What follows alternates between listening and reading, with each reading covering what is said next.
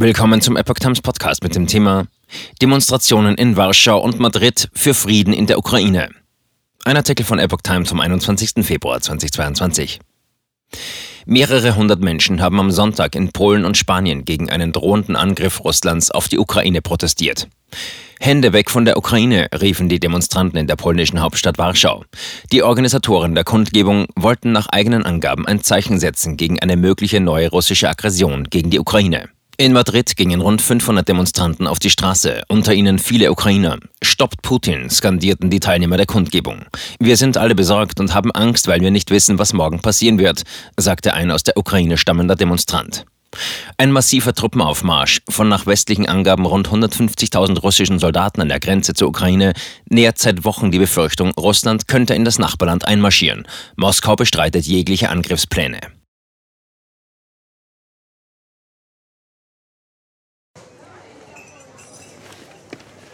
Bis Brot ich ess, das Lied ich sing. In Zeiten von Twitter und Facebook hat diese Redewendung aus der Zeit der Minnesänger neu an Bedeutung gewonnen. Bis Brot ich ess, das Lied ich sing bedeutet in der Medienwelt, dass Zeitungen die Interessen derer vertreten, die sie bezahlen.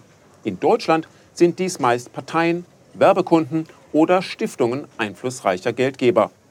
Die Epoch Times ist frei von allen solchen Einflüssen und steht allein in der Verantwortung derer, die sie finanziert, nämlich Ihnen, unseren Lesern.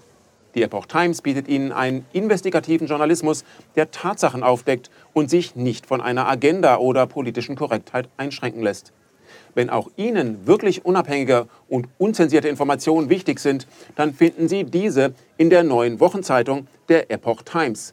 Zum Preis von nur einer Tasse Kaffee erhalten Sie nachhaltige Geistesnahrung für eine ganze Woche.